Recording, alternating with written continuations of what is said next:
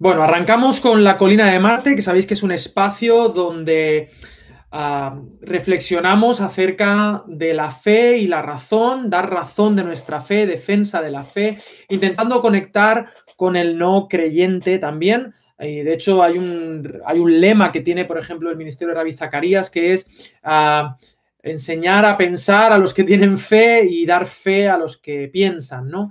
Y el tema de hoy es la segunda parte del infierno, acerca del infierno. ¿Por qué? Porque es un impedimento para mucha gente esta idea del infierno como un lugar de tormento consciente sin fin, ¿no? Y la semana pasada hablábamos y poníamos en duda algunos versículos de la postura más tradicional en un sentido, que ya veremos qué tan tradición es y dónde empieza esa tradición, pero sí tradicional del infierno como un lugar consciente de sufrimiento eterno, entendiendo eterno sin fin, ¿vale? Que también hablábamos de esto la semana pasada y decíamos, llegamos a una media conclusión de que había que mínimo tener matices y, y hoy pues eh, también os animo a, acercarnos al texto sin bagajes, a acercarnos al texto, al original y a, y a llegar a nuestras propias conclusiones, a no imponerle ninguna doctrina ni ningún dogma a nadie y eh, os animo que toméis papel, papel y lápiz o boli,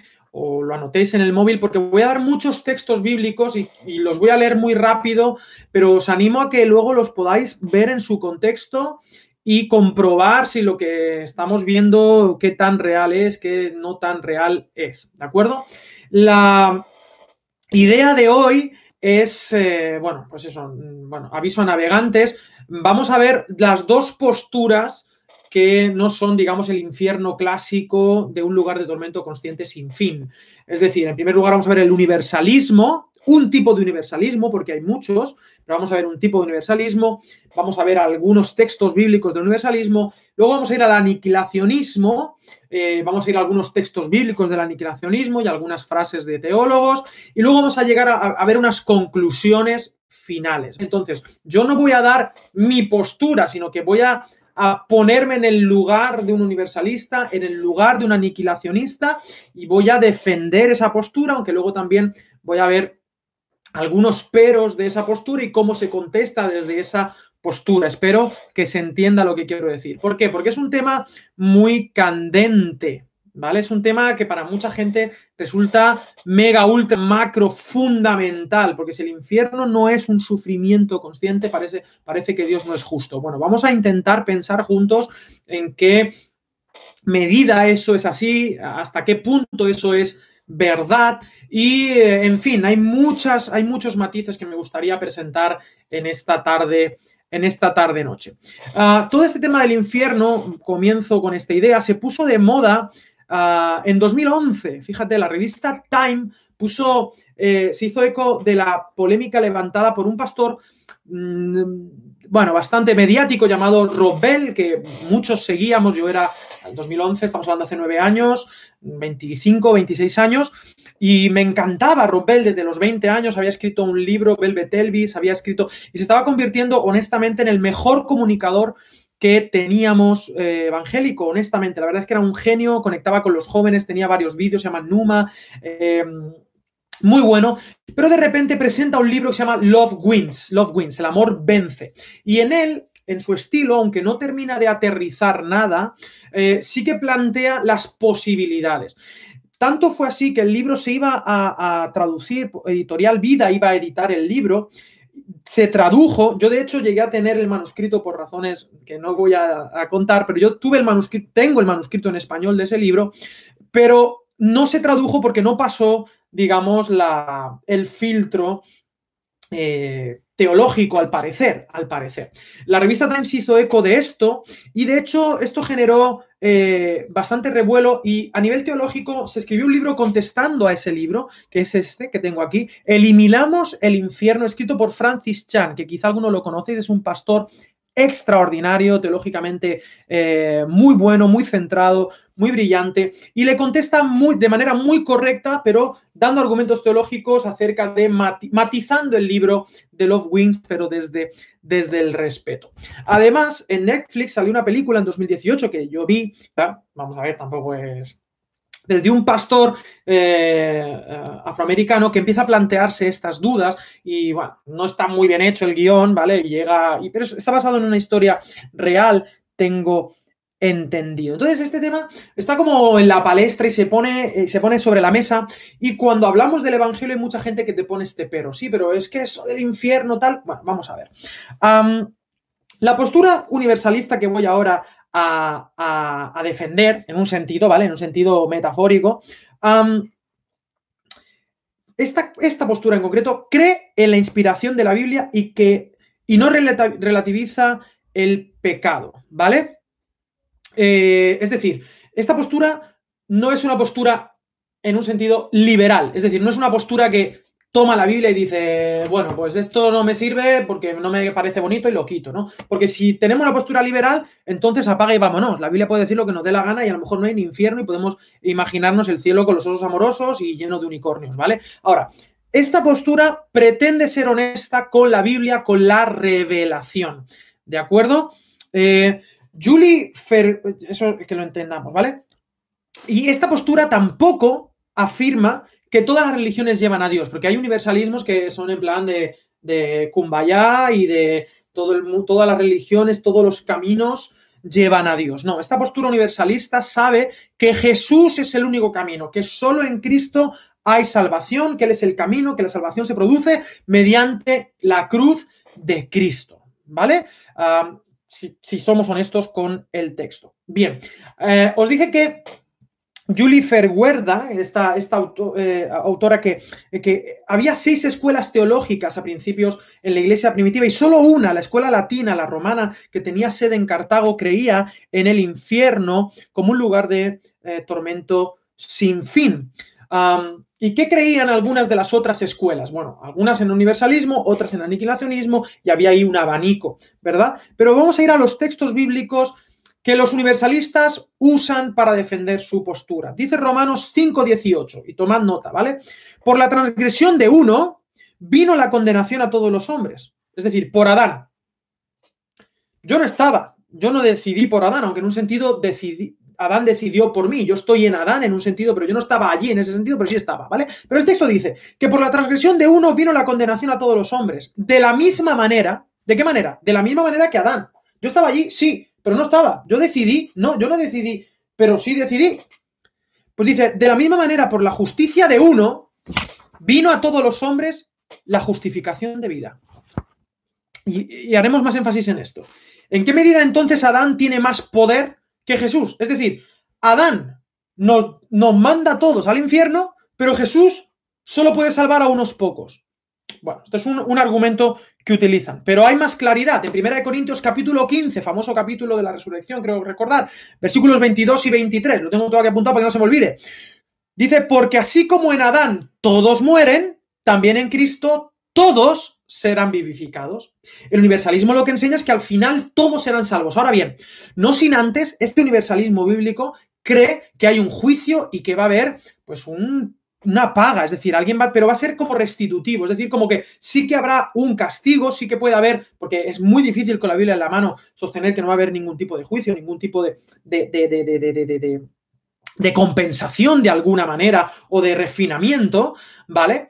Pero que finalmente ese todos es todos, es decir, porque así como en Adán todos mueren, también en Cristo todos serán vivificados, pero cada uno en su debido orden, en la versión que, he usado. Es decir, el propósito de Dios es restaurar todas las cosas. Los malos serán ajusticiados. Sí, va a haber justicia para los malos, pero Jesús eh, matiza que terminarán pagando su deuda. Fíjate lo que dice Mateo 18:34. De cierto te digo que no saldrás de allí hasta que pagues el último cuadrante o el último céntimo. ¿Te acuerdas de ese texto?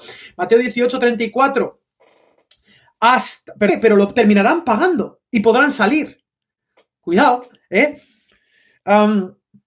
Hay mucha. Hablan de este fuego, pero es un fuego purificador. Eh, 1 Corintios capítulo 3, versículos 13 al 15. el día del Señor, y lo puedo decir como predicador decimonónico, el día del Señor pondrá de manifiesto el valor de lo que cada uno haya hecho, pues ese día vendrá con fuego y el fuego pondrá a prueba la consistencia de lo que cada uno haya hecho. Aquel cuyo edificio levantado sobre el cimiento se mantenga firme será premiado. Aquel cuyo edificio no resista al fuego será castigado a pesar de lo cual él se salvará, si bien como el que a duras penas escapa de un incendio. Esto en nuestras traducciones de, la Reina Valera dice, se salvará, pero así como por fuego. Por lo tanto, dudas razonables. ¿eh?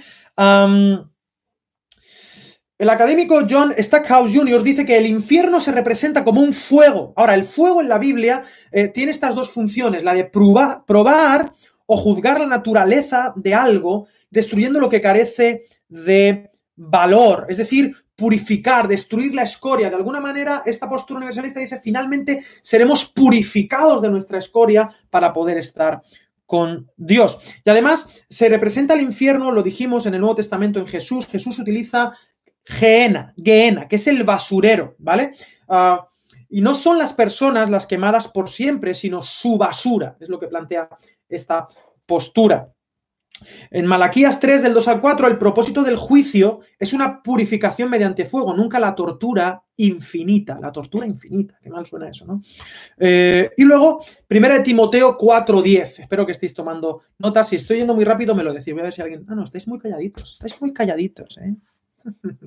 Entonces, 1 Timoteo 4.10 dice, por esto trabajamos y nos esforzamos, porque hemos puesto nuestra esperanza en el Dios vivo, que es el Salvador de todos los hombres, mayormente de los que creen. Ojo a esto, porque todo tú, puedes matizar.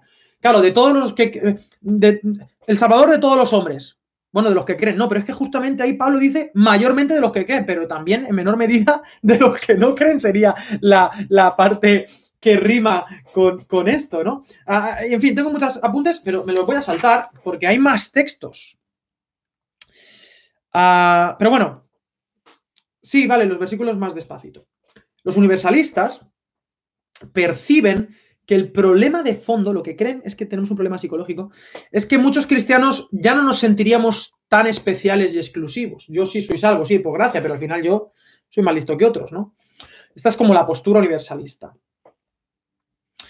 Y también piensan que somos un poquito macabros, ¿no? Porque desear que el infierno torture a otros por siempre es desear lo contrario de nuestro Dios, quien quiere que todos los hombres sean salvos, esto es muy importante, y vengan al conocimiento de la verdad, el cual se dio a sí mismo en rescate por todos. Él quiere que todos lleguen. La intención del comandante es que todos. Esto está en 1 Timoteo capítulo 2, versículo 4 al 6. Y también rima con 2 de Pedro capítulo 3, versículo 9.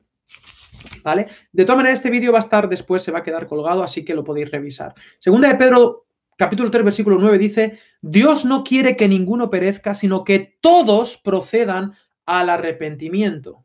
¿Vale? Ahora, eh, pensemos, por ejemplo, en algunos judíos de Auschwitz que sufrieron. Esto eso lo utilizan mucho los universalistas. ¿Qué pasa? Que después de sufrir en Auschwitz, luego mueren y encima al infierno, esa es la recompensa, es lo que merecían, ¿no? Eh, Dios ha hecho justicia, eso es hacer justicia, ¿no? Presentan los universalistas. Por eso digo que quizá puede haber matices.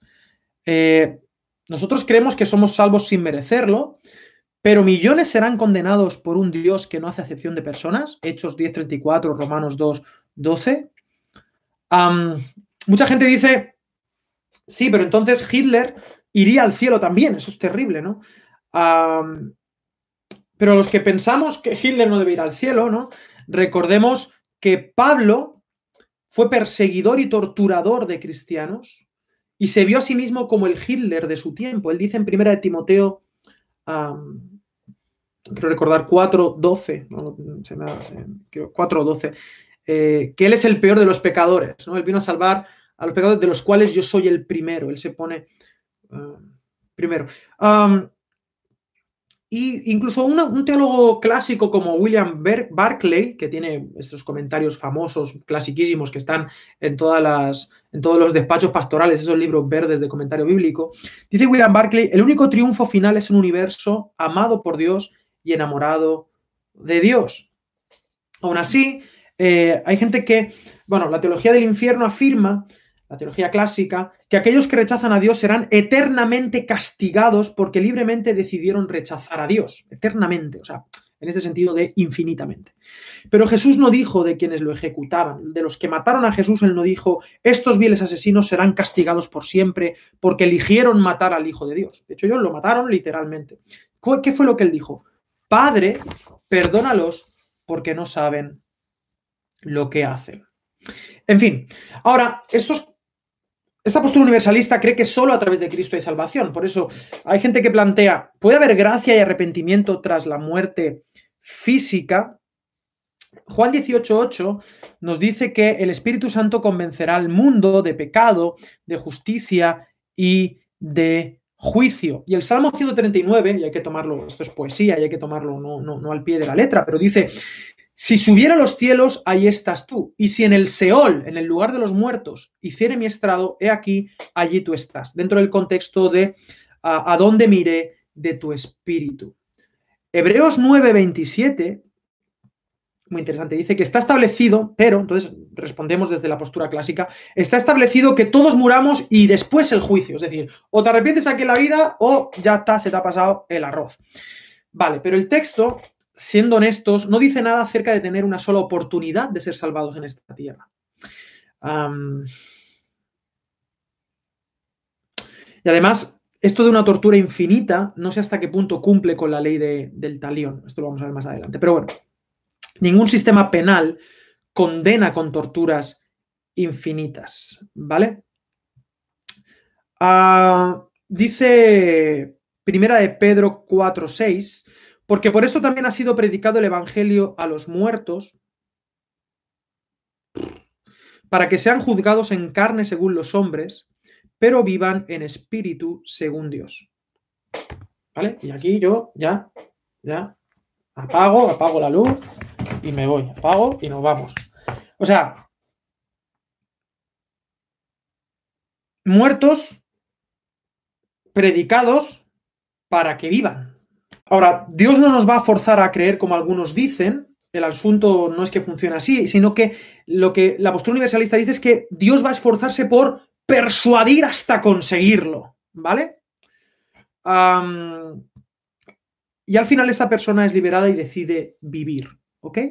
La justicia Ahora, mucha gente me, Sí, pero ¿y dónde queda la justicia? La justicia de Dios en la Biblia. Bueno, lo que pasa es que la justicia de Dios en la Biblia siempre se relaciona, según los universalistas, con la misericordia. Bueno, según yo también, se relaciona con la misericordia. ¿Cuál es la aplicación que hacen de esto? Por ejemplo, en los Salmos, en el 7.17, dice, alabaré, a Jehová conforme a su justicia. Ahora bien, pensemos en David. David fue un adúltero, fue un asesino, asesino del marido de la mujer, fue un tal o sea, se le acumularon los motivos legales de sobra para ser ejecutado.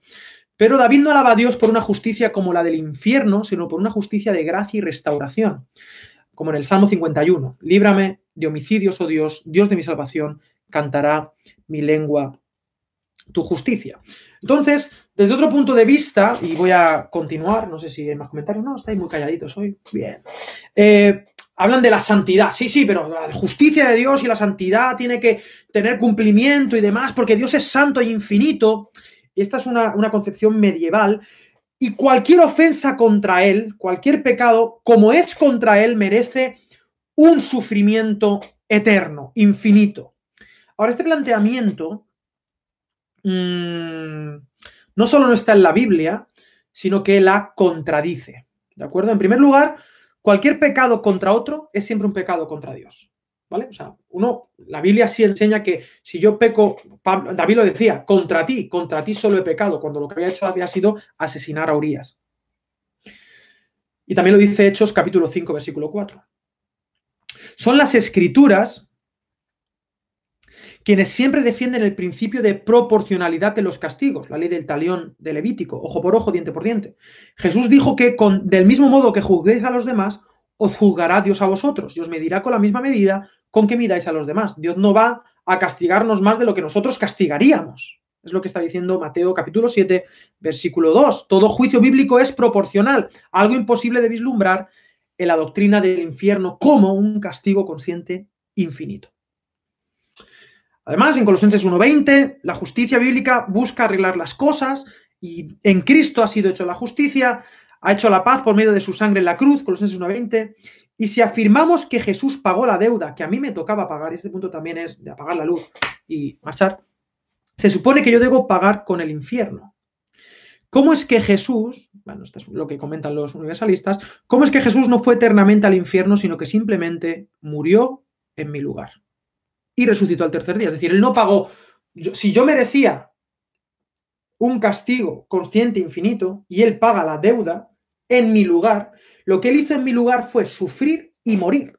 Y estuvo, como mucho, en los infiernos, si ya no, ya no leyendo, ya leyendo lo que es el credo, descendió a los infiernos, pero descendió y allí estuvo un par de días o tres.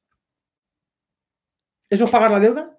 Si yo merezco mil años de castigo, Jesús con dos días lo pagó. Bueno, entonces hay, hay otras respuestas, ¿vale? Pero es interesante esta, esta idea, ¿vale? Y luego eh, los universalistas toman Filipenses capítulo 2 diciendo que toda lengua confiese que Jesús es el Señor como un aspecto de la salvación. Eh, porque dice que toda rodilla se doblará y toda lengua confesará que Jesús es el Señor. Lo que pasa es que no toda lengua confesará que Jesús es el Salvador. Ese es mi pero a esto. Pero ellos dicen que eso, eh, mis rodillas no se doblan solas sin yo quererlo y mi lengua va a proclamarlo obligatoriamente, aunque no quiera. ¿no?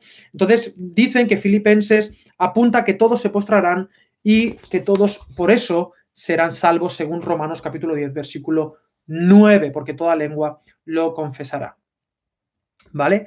Ah, entonces mucha gente, mucho eh, cristiano en el credo, Patricio. dicen que este universalismo no presenta una... Eh, o sea, muchos decimos, ah, presenta una visión bonita, pero entonces ¿para qué eh, predicar? ¿Vale? Pero sí que implica el universalismo un juicio justo del que advertir. Hay un juicio, los universalistas creen que hay un juicio. Ah, de hecho, con la Biblia, estos universalistas que creen en la Biblia como palabra de Dios, habla de gusanos, de llamas, de oscuridad, de abismo, es decir, hay algo ahí que va a ocurrir y lo siguen, lo siguen ilustrando. Las o sea, que las consecuencias del pecado no se relativizan. Hay en esta vida consecuencias del pecado y también en la venidera. ¿Cómo no anunciar que Jesús es el camino? Muchos cristianos dicen que eso apaga el fuego de evangelismo, de la pasión evangelística. Y ahí también hay algunos peros, porque hay millones de cristianos que sí creen en el infierno y no evangelizan. O sea, hay gente que cree en el infierno como castigo eterno y les da igual, y no evangelizan, les da igual que la gente, pensando en su, en su criterio de un sufrimiento eterno, ¿vale? Y tienen a su prima que no cree, y tienen a su padre o a su hijo que no cree, y no están todo el santo día diciéndole, cuidado, cuidado, cuidado, cuidado. No lo hacemos de todas maneras. De hecho, hay un porcentaje por aquí que tengo apuntado, el sesenta y tantos por ciento, ahora lo, lo diré al final. Pero, o sea, o sea, ¿qué de los millones de cristianos que sí creen en el infierno y no evangelizan?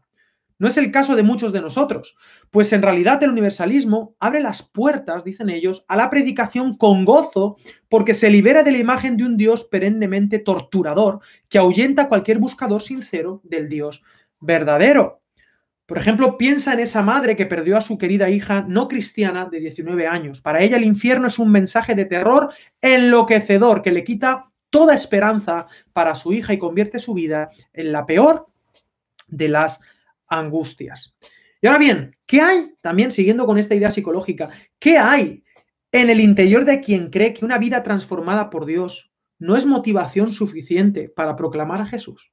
Es decir, creas en lo que creas acerca del infierno, a mí no me parece que el infierno sea una motivación correcta para nada ni para nadie. Las serpientes, no recuerdo qué autor dijo esto, no sé si Lutero, pero las serpientes también huyen del fuego.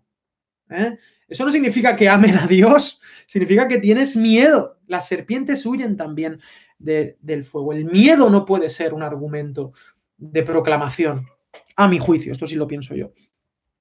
Uh, segunda de Corintios 5, 18 y 19 dice, según la traducción eh, a la lengua actual, al lenguaje actual. Antes éramos sus enemigos, pero ahora por medio de Cristo hemos llegado a ser sus amigos y nos ha encargado que anunciemos a todo el mundo esta buena noticia por medio de Cristo, Dios perdona los pecados y hace las paces con todos. En, la, Reina Valera, el ministerio de la reconciliación. Es decir, estamos para proclamar las buenas noticias. hay mucha gente que dice, si no hablas del infierno, ya hablamos la semana pasada acerca de que en las cartas, en las epístolas de Pablo, eso uh, uh, ni tal. Por lo tanto, mucho cuidado, porque la proclamación es una buena noticia de que Dios nos libra del pecado y de la muerte. En fin, en cualquier caso, ah, creo que voy a empezar a terminar esta parte por, el tiempo. Dice, eh, primera de Timoteo 4.10, Él es el Salvador de todos los hombres, aunque a duras penas, ¿eh? como hemos dicho, como por fuego, primera de Corintios 3, versículo 15. Muchos creyentes en el infierno citan a Sodoma y a Gomorra, el fuego, Judas, versículo 7, Mateo 10, 15, como el paradigma eh, de aquello que les sucederá a los pueblos que rechazan a Dios. Lo que pasa es que el cuadro completo de la Biblia muestra que los pecados de Israel fueron mayores que los de su hermana Sodoma, y aún así tienen salvación. Ezequiel 16, 47, 51. De hecho, lo que sorprende para muchos es que no solo habrá una salvación final para Israel, sino que Sodoma, Gomorra, Samaria serán finalmente restauradas. Dice Ezequiel 16, Léete todo el capítulo de Ezequiel 16. Dice, tu hermana Sodoma y sus ciudades volverán a su situación anterior. Tu hermana Samaria y sus ciudades volverán a su situación anterior. Robin Parry dice en este punto, vale la pena echar un vistazo a las profecías de Jeremías contra las naciones, que eso se utiliza mucho. Me acuerdo de cuando toda la movida de la guerra de Siria, uh, se iban ahí a decir que había profecías del Antiguo Testamento que estaban cumpliendo ahora en Siria. Y yo decía, ¿y tus hermanos se van creyentes en Siria? Pero bueno, así somos de, malos. Pero había profecías aquí en este libro, en Jeremías, contra Egipto, Moab, Amón, Elam, pero terminan con una promesa de restauración. Jeremías 46, Jeremías 48, Jeremías 49. es decir, hay lenguaje de juicio definitivo ¿eh? Dice, Moab será destruido como nación. Sin embargo, restauraré el devenir de Moab en los días venideros. Voy a destrozar a Elam hasta que haya terminado con ellos.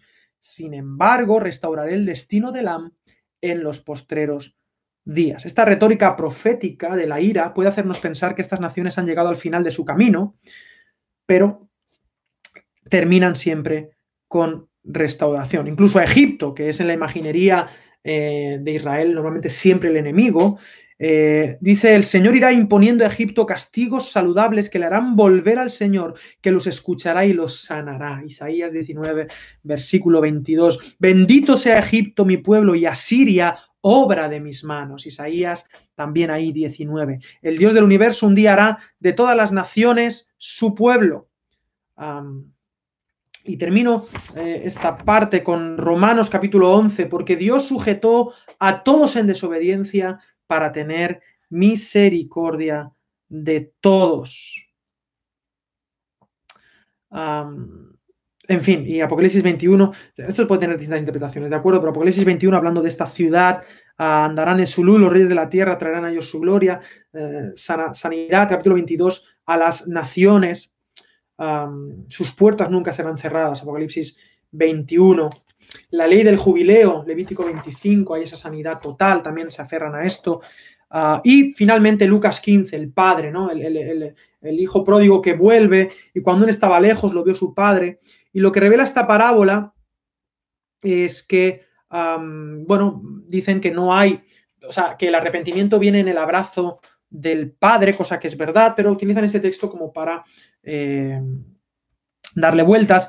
Y um, Nemías 8:10, eh, su goce que nos fortalece, pero ah, termino con esto, el verdadero poder transformador del Evangelio no procede del espanto, del miedo, sino del amor. Cuando nos encontramos con Dios en su abrazo incondicional, del Hijo pródigo, es la bondad de Dios lo que nos lleva al cambio, la bondad de Dios. La pregunta es si todo el mundo ha experimentado esa bondad o la podrá experimentar post-mortem. Romanos 2.4, pues el que no ama no ha conocido a Dios porque Dios es amor. Y en el amor no hay temor, sino que el perfecto amor echa fuera el temor, porque el temor lleva en sí castigo, de donde el que teme no ha sido perfeccionado en el amor. Primera de Juan 4, 8 y versículos 18 y 19. Por argumentos como estos, los universalistas están convencidos de que su perspectiva es la que mejor armoniza los textos bíblicos y los problemas bíblicos y morales que el infierno plantea. Bien, Vamos ahora a la postura aniquilacionista, ¿vale?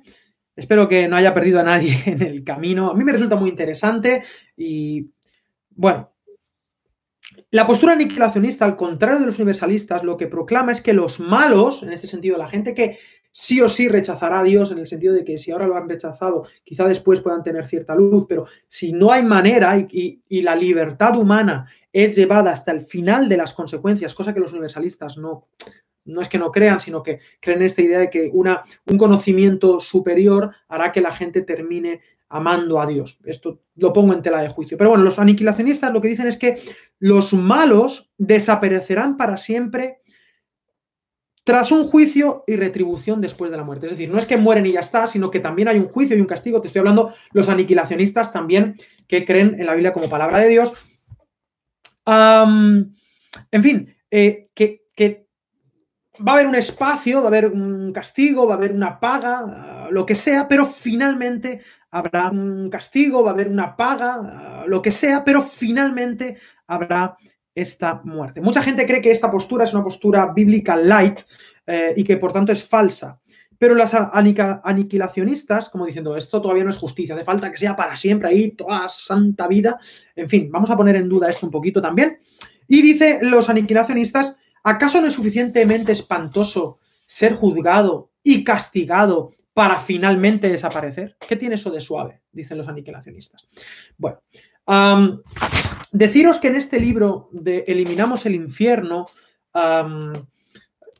el, aniquilacionismo eh, queda como una puerta abierta que tiene que casa con el carácter del Dios revelado de las Escrituras, según Francis Chan, em, que no supone eh, una distorsión de, la palabra de Dios y que no tienes por qué eliminar el infierno. Eso es el infierno.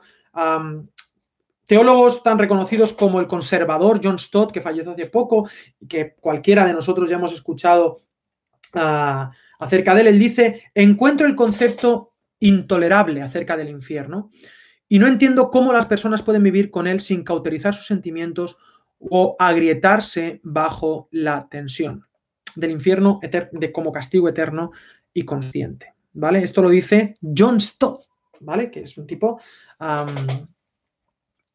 que empatiza además con el aniquilacionismo, ¿vale? Eh, perdón si se os está quedando, eh, si se está cortando, en principio no debe, eh, no debe, no debe cortarse. Otro teólogo muy reconocido, que quizá muchos lo conocéis, es F.F. Bruce, lo voy a escribir aquí, F.F. Bruce y John Stott, ahí lo tenéis. F.F. Bruce, que es un mega clásico de comentarios bíblicos, que ha escrito, quiero recordar, una, historia de Pablo, ah, comentarios de muchos libros del Nuevo Testamento. Ah, le confesó por carta a John Stott, la aniquilación es sin duda una interpretación aceptable de los pasajes relevantes del Nuevo Testamento. ¿Vale? Pero vamos a la Biblia, ¿vale? Segunda de Tesalonicenses, capítulo 1, versículo 9. Esto no lo, no lo, utilizan los universalistas, pero sí los aniquilacionistas. Dicen, estos sufrirán el castigo de eterna destrucción. Eterna destrucción. No eterno sufrimiento, sino destrucción definitiva, ¿vale? destrucción, siendo la destrucción la que es eterna, no el sufrimiento, ¿vale? La Biblia habla de un juicio de salvación por gracia y de recompensas por obras de los rescatados por Cristo, segunda de Corintios 5:10, Hebreos 9:27, y también del juicio y la aniquilación para el injusto, dos aspectos que no son excluyentes, sino que van de la mano. Para los aniquilacionistas, la evidencia bíblica apunta a que habrá algún tipo de castigo limitado, limitado para los malos, pero en ningún caso será eterno según el sentido que hoy nosotros le damos al término. Acordaros, la semana pasada hablábamos de aionios, eterno, que no podía traducirse siempre o no debíamos interpretarlo como algo que dura de manera infinita, sino que es otro concepto y el término olam del Antiguo Testamento, ¿vale? la Biblia, honestamente, no es clara en cómo serán todos estos procesos, del futuro, de, de post-mortem, y resulta pretencioso tratar de encajar cada detalle de lo que ocurrirá tras la muerte a menos que ya empecemos a, bueno, de hacer argumentos extrabíblicos, ¿ok?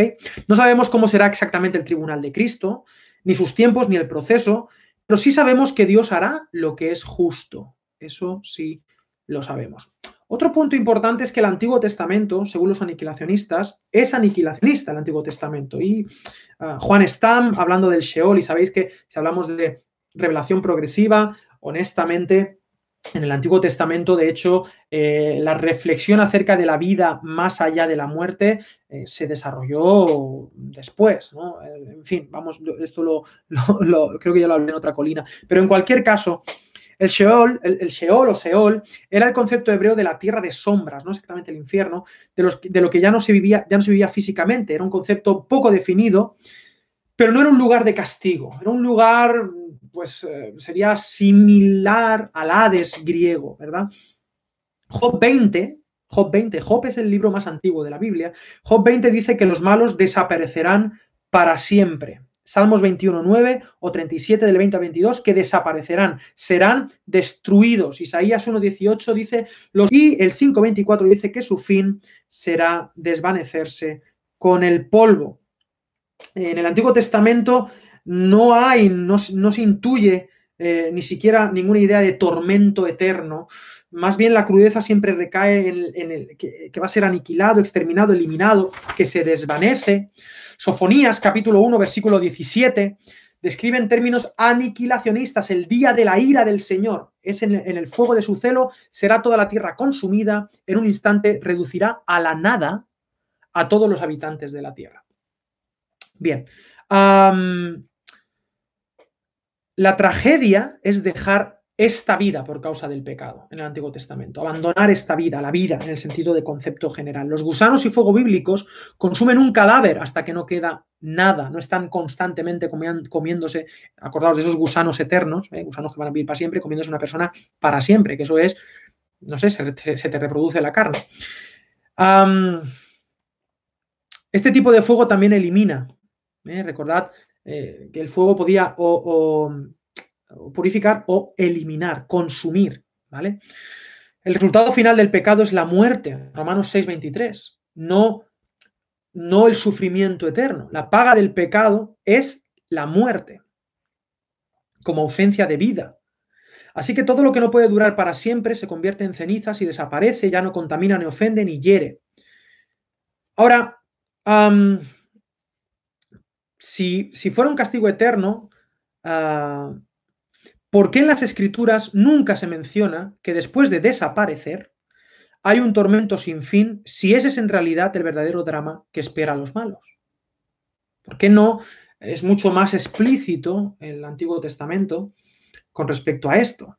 No lo dice. De hecho, si nos vamos a las narrativas fundacionales, el Génesis, capítulo 1, capítulo 2, capítulo 3, ¿cuál, qué, ¿de qué se les avisó? ¿Cuál fue la advertencia a Adán y a Eva? Les dijo no les dijo iréis al infierno. Fíjate, dijo moriréis. Moriréis. No tendréis vida. Y esta es la tónica del Antiguo Testamento. Eh, como ya se dijo, no parece que los escritores eh, que los escritores bíblicos imaginaran algo más horroroso que dejar de existir. El Antiguo Testamento no, concebían una eternidad de sufrimiento, no encajaba con el carácter de Dios para ellos. ¿eh? Por lo tanto, los aniquilacionistas junto con los textos que, casan con el universalismo, con estos también hay que pelearse y puede haber, y puede haber cierta armonía. Y si realmente el infierno existía, ¿por qué Dios lo ocultaba? ¿no? Porque el infierno es este infierno clásico es exponencialmente más espantoso que esto. ¿Por qué no les avisó a Adán y a Eva de que el pecado era, era así? Luego tengo un texto del periodo intertestamentario, pero no lo vamos a ver, ¿vale? Voy a centrarme en argumentos bíblicos, aunque también es interesante para el que quiera ampliar qué pensaban en el periodo de los 400 años entre Malaquías y el Evangelio de Marcos o Primera de Tesalonicenses, que es lo primero que se escribió. Pero de estos 400 años, desde que el último profeta de la escritura, de la Tanaj, profetiza hasta la venida de Jesús, también hay un pensamiento teológico que se desarrolla. Pero vamos al Nuevo Testamento desde la postura aniquilacionista. ¿Vale? En Lucas 13, 4, se, bueno, se presenta una mayor perspectiva de lo que es la eternidad, hay mayor revelación, ¿verdad? Jesús es la revelación última de Dios. Jesús se presenta como el pan que ha bajado del cielo para que quien lo coma no muera. Volvemos a esta palabra. Pues el que coma de este pan vivirá para siempre. Y en el 11.26, el que cree en mí no morirá. Y os pido que, que tengamos esta mirada virgen ¿no? de los textos. Y ahora voy a mencionar textos por el tiempo, no los voy a leer, os los menciono simplemente y los apuntáis y los veis y nos peleamos con ellos solos en casa.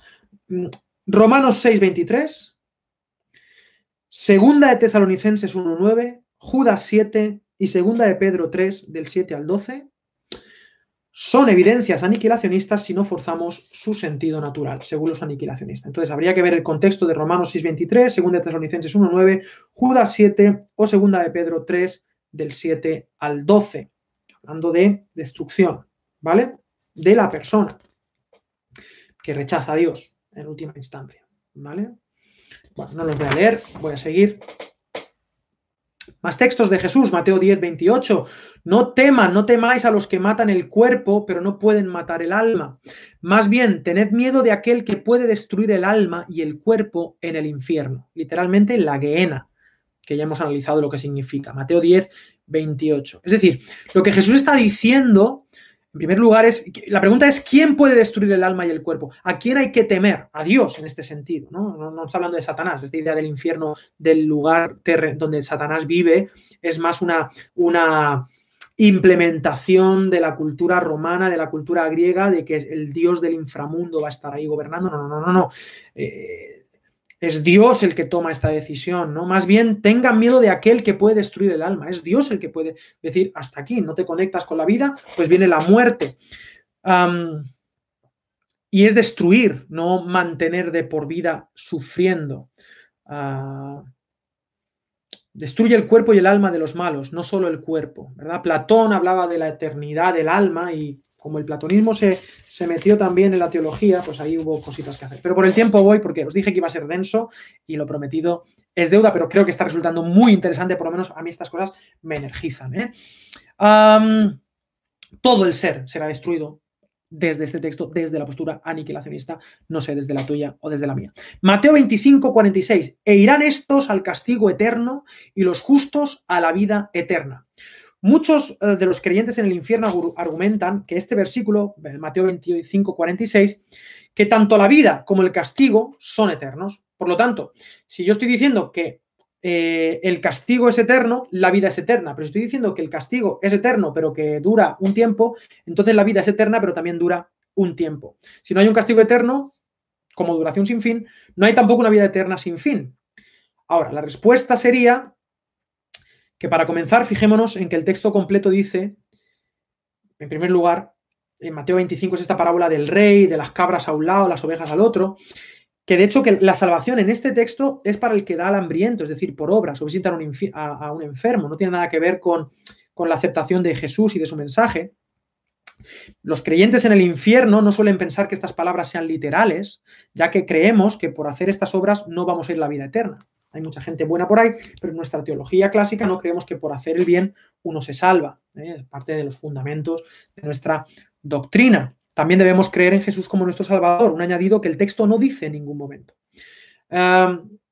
los defensores del infierno son, son, los primeros que creen que el relato es hiperbólico y no debe tomarse al pie de la letra. Tampoco las cabras y las ovejas son reales, son personas. ¿no? Es una metáfora evidente de dos tipos de, de personas. El Mateo 25, 41, que viene después de esto, de Mateo 25, 32, 33, habla del fuego que no se apaga, preparado para el diablo y sus ángeles. Pero se quemarán seres espirituales con fuego literal. Es decir, estamos hablando de simbolismos. Esto es evidente para, para cualquiera. El texto está lleno de retórica y debemos ser cautos a la hora de exigir literalismo solamente a las palabras del relato que nos interesan y desde la traducción a nuestro idioma. Hay que analizar qué dice el texto y qué no dice. ¿vale? Entonces, lo que sí dice seguro es que las acciones justas e injustas tienen repercusiones en la era venidera y que éstas llevan el sello inapelable del juicio de Dios. Hasta aquí todos los cristianos de acuerdo. Pero otra cosa es afirmar que ambas eras venideras, lo que le pasa a unos y lo que les pasa a otros, de ayonos, eras venideras, ayonos, eternidad, duran lo mismo para siempre. Pero eso no lo dice el texto. Es un, es un error pensar que si el castigo no es eterno, entonces la vida del justo tampoco debe ser eterna. Creemos, esto sí que lo creemos todos, que la vida de los justos sí es eterna porque las escrituras la describen con una calidad y plenitud sin igual, sin muerte. Es decir, lo que Dios nos promete es vida eterna. ¿Y qué es lo contrario a la vida eterna? No es vida eterna sufriendo. Lo contrario a vida eterna es muerte eterna. Además, la vida eterna no, no, la disfrutamos después de muertos, sino que Juan 17.3 dice, y esta es la vida eterna, que te conozcan a ti, el único Dios verdadero, a Jesucristo tu Hijo, a quien has enviado. Apocalipsis 21.4 dice, ya no habrá muerte ni más llanto. La eternidad del justo sí que la vemos en la escritura constantemente, revelada en 1 Corintios 15, la vida eterna, como algo maravilloso. Proverbios 10, 25, volviendo al Antiguo Testamento, el malo no permanece, más el justo permanece para siempre. El malo no permanece, más el justo permanece para siempre. Ahí mismo en Mateo 25, que es el texto que muchos utilizan, ya hablamos de la parábola que la gente que cree en el infierno literal, la parábola de Lázaro, el rico y Lázaro, cualquier crítico bíblico, en fin, sostener que no es una parábola es muy complicado con las herramientas de crítica textual que tenemos hoy. Pero la gente que cree, ya hablamos de esto la semana pasada, pero ahí en Mateo 25 ¿Cuánto dura entonces el castigo y cuánto la vida del justo? Bueno, Jesús no lo dice y no parece que pretenda dar respuesta a este asunto en ese capítulo desde el punto de vista cuantitativo, no lo sabemos. Pero sí sabemos que aquí el destino de las cabras, ¿vale? Bajo castigo eterno, es la misma expresión de Judas 7 para el fuego que destruyó Sodoma y ya se apagó. El fuego de Sodoma no es eterno, aunque la Biblia dice que es eterno, se apagó ya, ya pasó. Pero entended el contexto que hablábamos la semana pasada. Y es la misma palabra, el mismo contexto, y es un énfasis que era moral y cualitativo, no de duración. Además, en Mateo 25, 46, ahí mismo, la palabra vertida como castigo es colasis, deriva de colazo, no golazo, no, golazo no, colazo con K. Y es un término, en término de jardinería referido a la poda, castigo, poda, podar. Así que lo que leemos aquí es un ayón de colazo, una era de poda, que literalmente puede traducirse como un periodo de poda, ¿Y qué se pretende con la poda? ¿Hacer sufrir para siempre al ser podado? Entonces, para los aniquilacionistas, ese tiempo de poda equivale a ser eliminados tras ser juzgados, ¿no? separar la paja del trigo, esta parábola. ¿Y quién lo va a hacer? Dios. Le va a separar la paja del trigo. ¿Y qué se hace con la paja? Se quema. No se quema para siempre, se quema y se elimina, según los aniquilacionistas. Paréntesis, para los universalistas será un periodo para corregir al árbol, ¿vale? Ah, volviendo a Platón, y ya comienzo a terminar en estos escasos 10 minutos que me quedan, el problema llegó cuando todos estos textos, ¿vale? Eh, o sea, en los años más cercanos eh, a los autores bíblicos, siglo II, siglo III, siglo IV, incluso siglo V, recordad que la doctrina del infierno como castigo consciente sin fin se da en el siglo VI, en los primeros siglos, eh, una gran parte de los cristianos no creían en el castigo sin fin que hoy domina el cristianismo occidental. El problema llegó cuando todos estos textos comenzaron a leerse bajo el influyente platonismo, que decía que el alma humana debía ser necesariamente inmortal. Es una idea griega, el alma es inmortal. Claro, esto choca con el texto de que el alma será destruida de los evangelios. Entonces, esta presunción filosófica del ser que nunca desaparece se arraigó de esta, de esta idea, se arraigó la necesidad de un castigo sin fin para los injustos, más que una destrucción. Las imágenes grecorromanas de un tormento eterno del inframundo salpicaron el judaísmo y al cristianismo ya desde el periodo intertestamentario entre los testamentos, pero finalmente llegaron también a, aquí, hasta Tomás de Aquino, ¿no? Fue quien asumió que toda, el alma, toda alma es inmortal, el doctor de la iglesia, y que debe sobrevivir para siempre a la muerte del cuerpo. Ahora bien, hay un texto precioso. Ah, bueno, por esto, según los aniquilacionistas, perdón, eh, esto es filosofía antigua y no la revelación bíblica que hemos visto y que nos muestra un Dios más compasivo que el de las terribles torturas eternas destinadas a millones de individuos. Solo durante un momento dura su ira, dice Salmos 30, versículo 5. Solo durante un momento dura su ira, ira, pero su favor dura toda la vida. Así que bueno, en síntesis, estos serían algunos argumentos que podría exponer un cristiano aniquilacionista típico. Así que bueno, he intentado acercarme al texto, ya eh, perdón, a las posturas y a los textos desde un punto de vista universalista, un punto de vista nicalacionista, de la manera más empática posible. Y ahora una reflexión final. Y voy a terminar antes de tiempo, así que... Eh,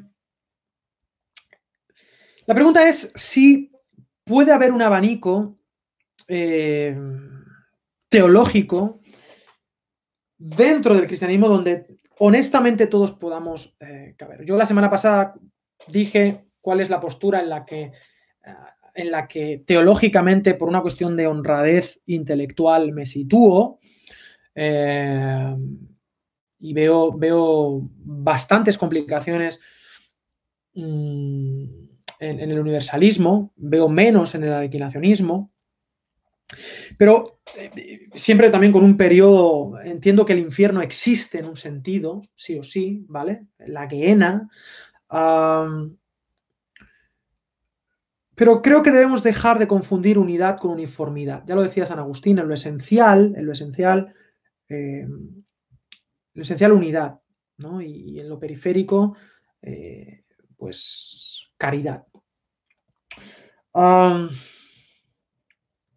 y que creo que podemos tener matices dentro de un criterio bíblico, bíblico, porque esto se trata de ser bíblicos, cuidado con esto, y, las posturas que he propuesto, de hecho, pretenden ser bíblicas y, de hecho, defienden las cinco solas de la reforma.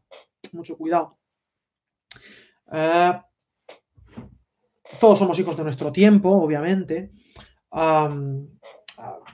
algunos datos, una encuesta de Barna Group, que hacen este tipo de, estudios en Estados Unidos, la mayoría de los cristianos evangélicos, el 60%, desconecta de la iglesia después de cumplir los 15 años, porque la iglesia resulta hostil para los que dudan. Y todos hemos tenido dudas en este tema de alguna manera, todos a veces de alguna manera oculta o tácita nos preguntamos, ¿será esto así? ¿Será esto de esta manera? Y es importante que abracemos, que alberguemos eh, que alberguemos, que permitamos la duda, la reflexión, desde la honestidad. Yo, mira, tengo aquí no sé cuántas páginas aquí de, apuntes y otras tantas eh, la semana pasada y, y, en fin, he llegado a mis conclusiones y sigo aprendiendo, sigo matizando y, obviamente esto no es una apologética del absurdo o, de la, o del desconocimiento, pero sí una humildad. Debemos acercarnos con humildad. Eh, me gusta leer a Habacuc, por ejemplo, cómo Dios respeta su duda y vive lleno de incertidumbres teológicas. Habacuc no, no tiene. O sea, hay, mucho de. Eh, hay, mucho de especulación. ¿eh? cuando, o sea, una cosa es el significado y otra cosa es el significante. La palabra infierno es un significante, pero ¿qué significa? Bueno, cuando te vas al texto bíblico te das cuenta que hay, hay una riqueza, hay algo ahí, pero y podemos decir algunas cosas, pero hay otras cosas que no podemos decir, no sabemos en realidad. debemos acercarnos desde la honestidad y buscando el rigor del contexto bíblico, más allá de tradiciones y devenires históricos impositivos, y sería muy enriquecedor discutirlos desde la Biblia como punto de partida, que es lo que se ha pretendido eh, hoy y la semana pasada y tenemos que ser conscientes de que somos intérpretes de la Biblia todos, ¿no? Muy condicionados por épocas, lo he dicho antes, tradiciones, concilios, cultura, recursos, experiencias personales o colectivas. Y negar esta realidad eh, sería afirmar que el resto de las 33.000 denominaciones cristianas están equivocadas y que solo los míos enseñan la sana doctrina. A mí eso me resulta demasiado pretencioso.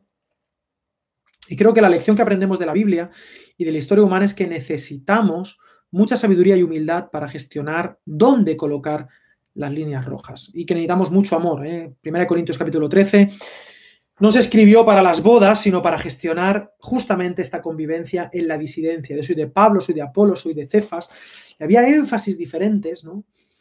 Y por eso Pablo escribe 1 Corintios 13, ¿no? Todas estas evidencias bíblicas eh, dan para pensar y para ser prudentes y hay traducciones que parecen afirmar que los injustos serán castigados por siempre, traducciones. Pero hay otros que parecen apuntar a la destrucción total de los malos y hay otros textos que dan a entender que finalmente, de alguna manera, todos, la pregunta es si todos es todos los seres humanos o todos los que no hayan sido aniquilados, se arrepentirán y serán salvados.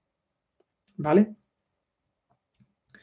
Todas estas posturas que tienen en común acerca del más allá asumen la existencia de un juicio perfecto que solo Dios sabe cómo será y cuánto durará. Pero no sería justo afirmar que las otras dos posturas, con sus más y con sus menos, no se están tomando en serio la Biblia.